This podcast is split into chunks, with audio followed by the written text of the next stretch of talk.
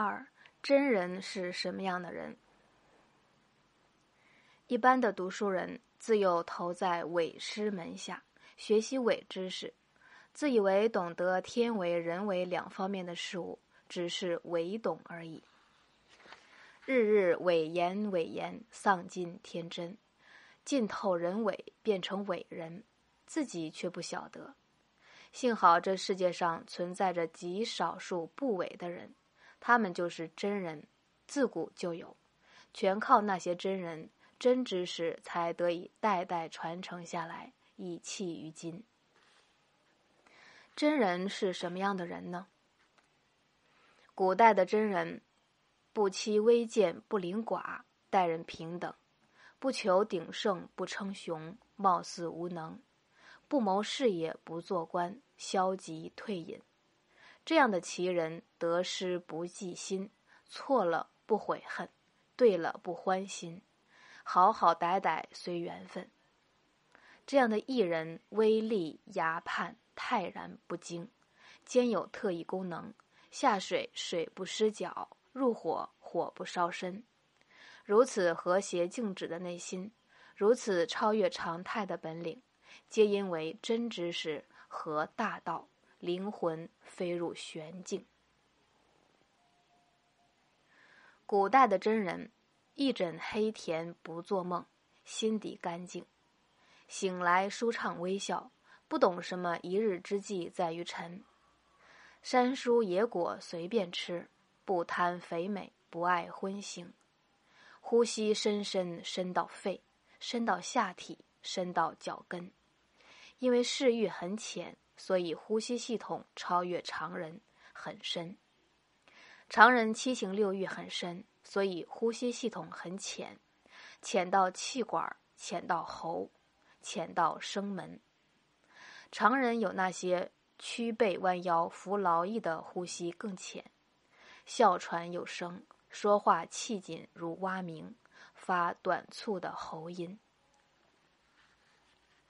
古代的真人不知道生活有什么可爱，不知道死亡有什么可憎，生从虚无来。不必庆幸，死回虚无去；不必抗争，飘然来，飘然去，来去本无心。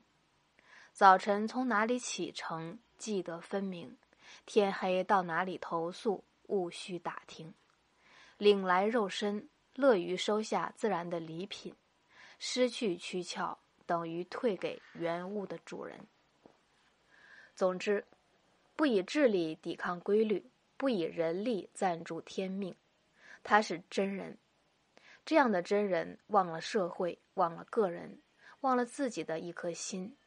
额嗓宽阔，容貌寂静，有春之温暖，有夏之盛情，有秋之凄清，有冬之猛狠，并非有意变脸色，只是自然而然的调整，同季节相对应，给人人以方便。谁也猜不透他的底蕴。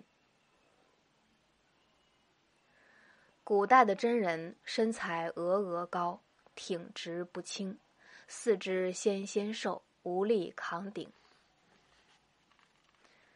哎呀，无力刚鼎嘛，好吧，无力刚鼎，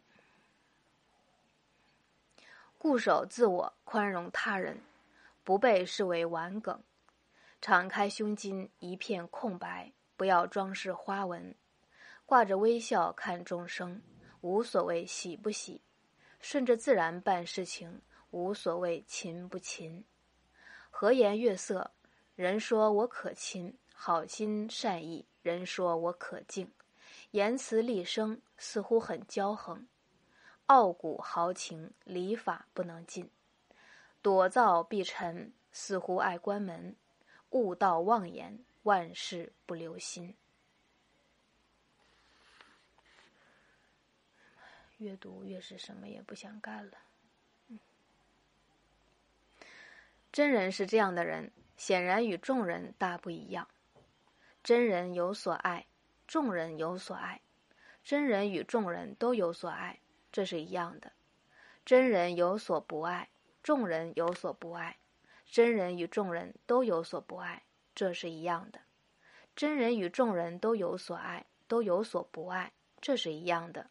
可见真人与众人是一样的。真人所爱所不爱，众人所爱所不爱，在内容上是不一样的。可见真人与众人是不一样的。但是真人看来，一样的与不一样的，终归是一回事。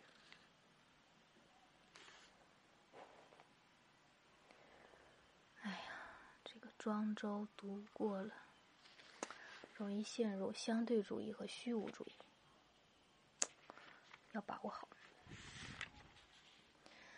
你认同于自然，相信所有的人都是自然之子，天生平等。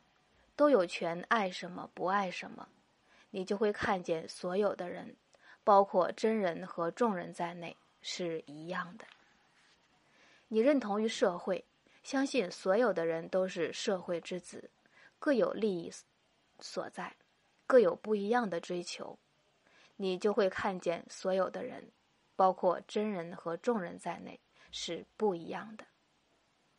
真人看来认同于社。